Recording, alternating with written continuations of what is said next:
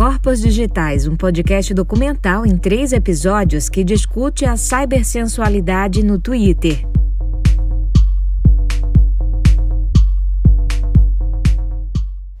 Episódio 3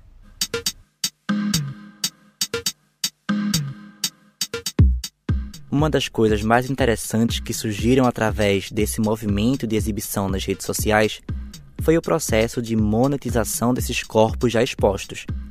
Criadores que começaram a produzir conteúdos sensuais em plataformas que exigem uma assinatura simbólica, como o Patreon e o mais famoso OnlyFans.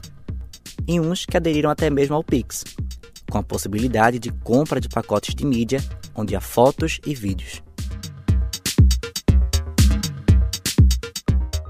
A fidelidade dos usuários ao conteúdo explícito nas plataformas resultou em um novo mercado. O OnlyFans, por exemplo, estimou que 300 usuários já chegaram a receber, em poucos meses, mais de 1 milhão de dólares, cerca de 5 milhões de reais. Mas, por mais que pareça uma coisa simples, os produtores têm que trabalhar incessantemente para agradar os assinantes e sofrem com a ameaça de vazamento de conteúdo.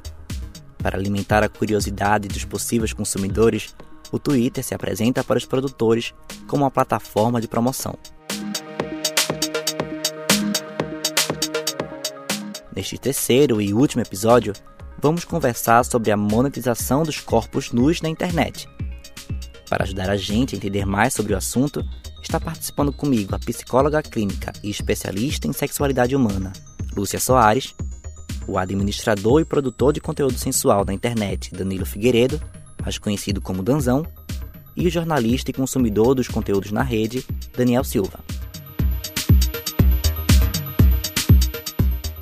Importante dizer que esse podcast não tem a intenção de constranger ou ridicularizar as ações e os depoimentos dos convidados ou ouvintes. Acreditamos que são válidas as diferentes experiências que o indivíduo tem para explorar sua sensualidade e sexualidade que são fundamentais para uma vida saudável e o autoconhecimento necessário.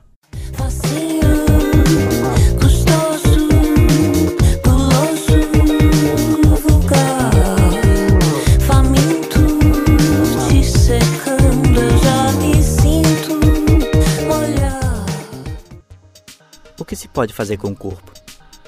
Talvez não exista uma resposta exata para essa pergunta, mas há um limite quando a prática do exibicionismo digital começou a gerar uma certa fidelidade dos consumidores nas plataformas gratuitas como o Twitter, os produtores resolveram investir em um mercado novo, onde o produto são seus próprios corpos. Neste novo cenário, plataformas pagas, entre elas a mais usada OnlyFans, se tornaram o principal espaço da comercialização. Por falta de um mapeamento mais específico, não é possível ainda ter uma noção de quantos produtores de conteúdo adulto existem na plataforma. Mas, de acordo com dados revelados pelo próprio OnlyFans, no mês de fevereiro de 2021, a rede, que no momento da pesquisa tinha 100 milhões de usuários, tem uma crescente mensal de aproximadamente 500 mil novas contas. Mesmo assim, o Twitter ainda desempenha um papel fundamental para a manutenção desse mercado, sendo o principal espaço de divulgação e de atração de consumidores em potencial.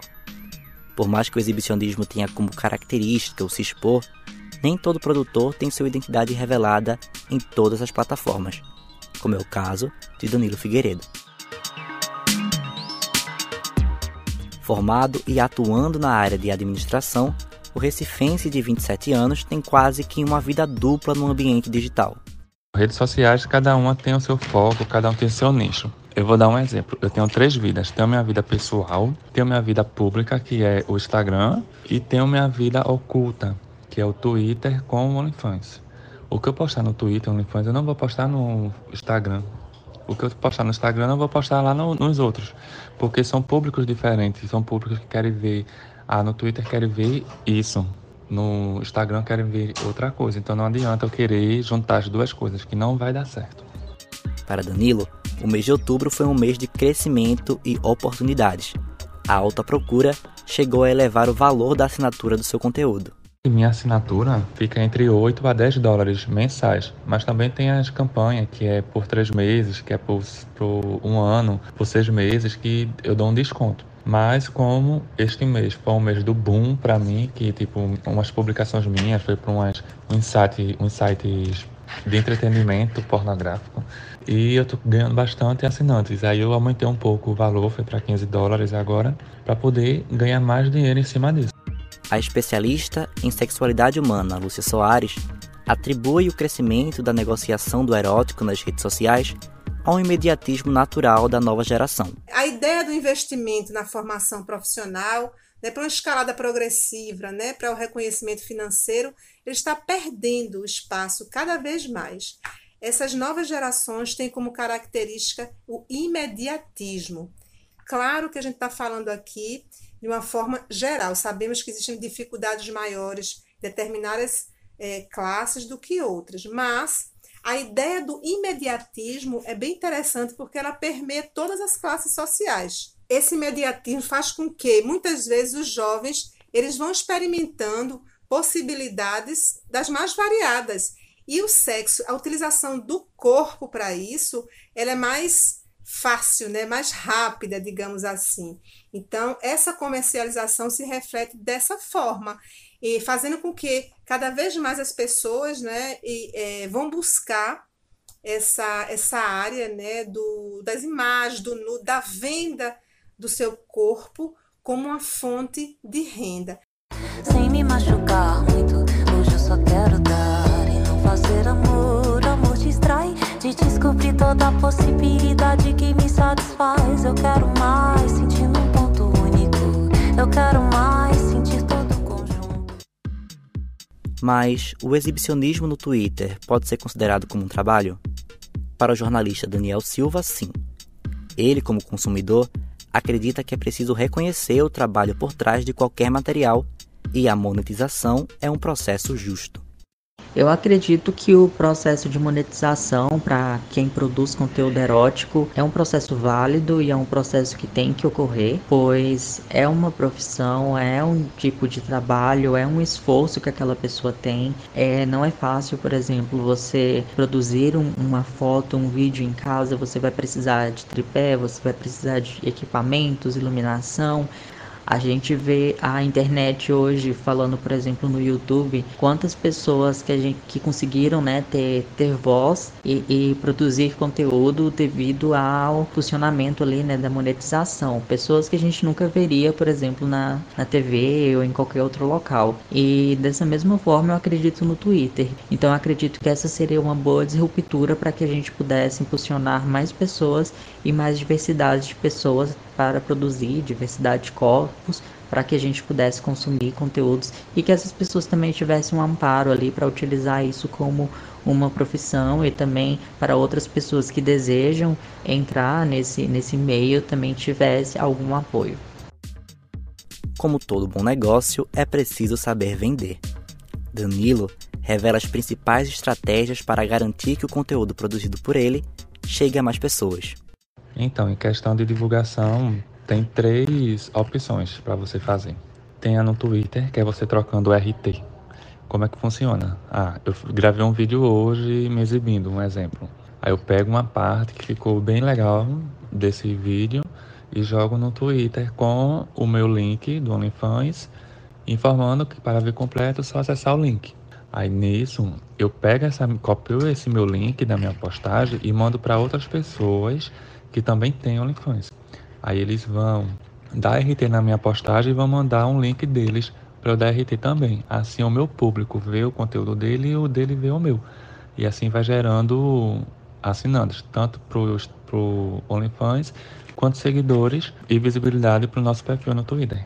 A segunda opção é você fazendo SFS, que é um processo de divulgação na própria plataforma do OnlyFans, que é onde eu pego algumas mídias minhas com texto e envio para outro modelo que a gente fala de, que a gente se chama é, conhecido como modelo lá no, na plataforma e esse modelo vai postar meu conteúdo no perfil dele e ele vai mandar o dele, o conteúdo dele para mim para postar no meu. E com isso, os meus assinantes vão ver o conteúdo dele e os dele vão ver o meu. E assim vai gerando assinantes para cada um. A terceira opção é divulgando no Instagram, divulgando no Snapchat, no WhatsApp, em sites, pagando divulgação, no geral que tipo eu não faço. Essa terceira opção eu não faço. Eu faço mais no Twitter e faço também no OnlyFans, mas eu foco mais no Twitter, que é o que, que rende mais para mim.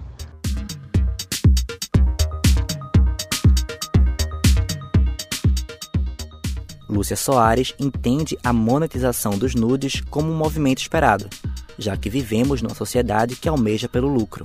Numa sociedade em que se busca retorno financeiro em quase tudo, quando se expõe a imagem de nudes, se espera, além das curtidas e comentários, que também surjam oportunidades nesta área. Bom, é certo que nem todos e todas que publicam nudes têm o um interesse em retorno financeiro. Porém, é, pode ser um nicho, né? um nicho importante para aqueles e aquelas que o buscam. A exemplo de que nós já vemos no, né, nas redes sociais venda de pacotes de imagens sensuais. Então, por exemplo, é, imagens, vídeos curtos ou imagens de alguém se masturbando, fazendo sexo oral. Então, essas imagens elas são negociadas, inclusive tendo uma faixa de valor dependendo do conteúdo, do tempo, né, da qualidade dessas imagens.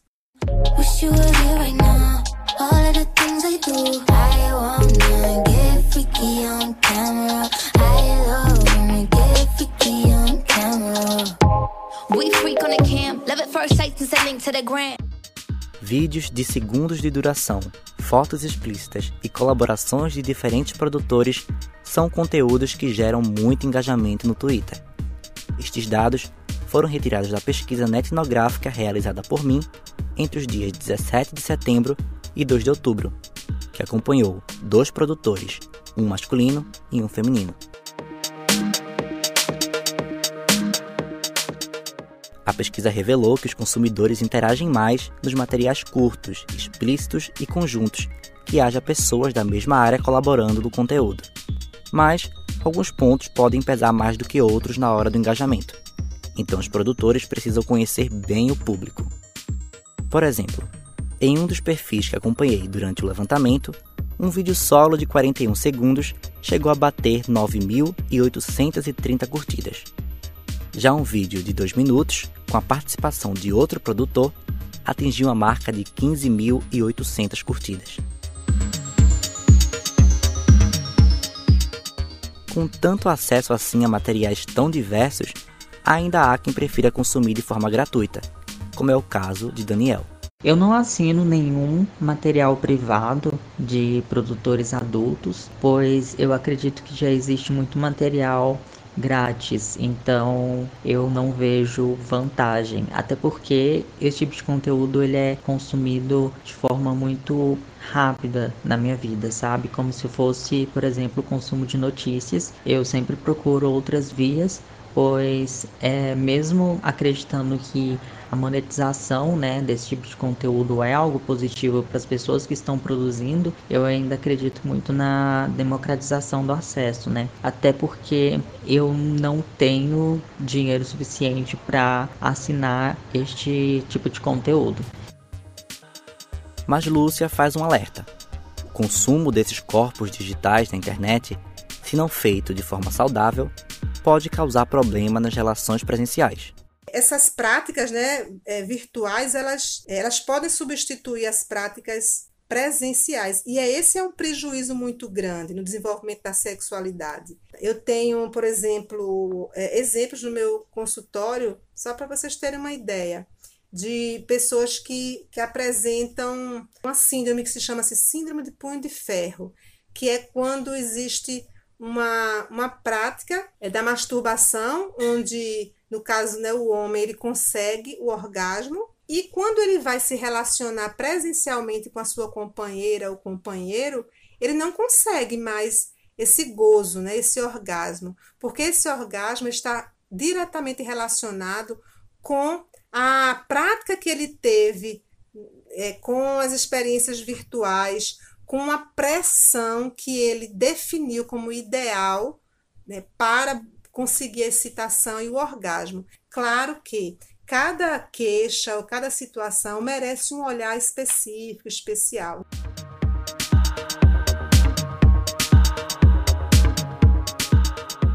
Neste cenário, Daniel se sente mais seguro. Desde muito cedo, ele teve uma educação sexual na própria família, e esse contato foi um divisor de águas na maneira com que ele enxerga e pratica o sexo. A minha relação com corpo e com sexualidade, ela sempre foi muito diferente das outras crianças.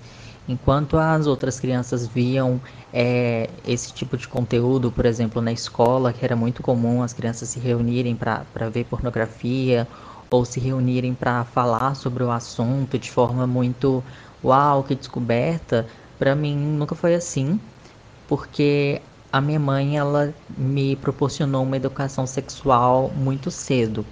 Então, muito pequeno, ela me explicou como que funcionava, é, é, me mostrou os corpos masculino e feminino, me mostrou o que, que, que, que cada coisa fazia e falou sobre, é, sobre prazeres, sobre sexo, como que funcionava. Então eu sempre tive uma visão já diferente. Para mim não foi uma descoberta é, de exploração. Para mim foi algo que, que eu já tive acesso muito pequeno. Então não tive acesso por etapas, né? Eu tive acesso a tudo de forma muito completa. E isso me fez é, criar também um, um, senso crítico bacana que hoje eu tenho, pois foi esse tipo de informação que minha mãe me deu que me fez começar a questionar o próprio conteúdo que eu via. Birthday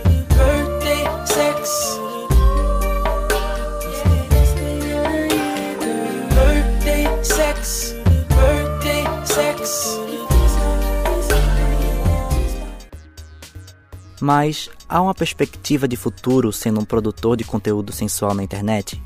Danilo acredita que sim. Ele tem metas que precisam ser concluídas, que só estão sendo possíveis graças ao trabalho que realiza nas redes. Minha perspectiva é com esse dinheiro comprar minhas coisas, tudo que eu quero.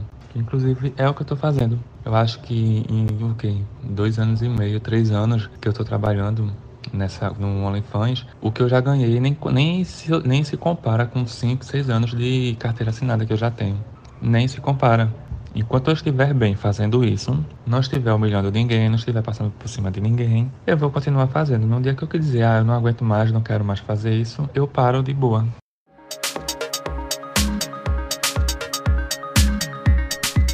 As trilhas que vocês ouviram nesse episódio são dos artistas Metre e Six Umbrellas, disponibilizadas no portal musicarchive.org.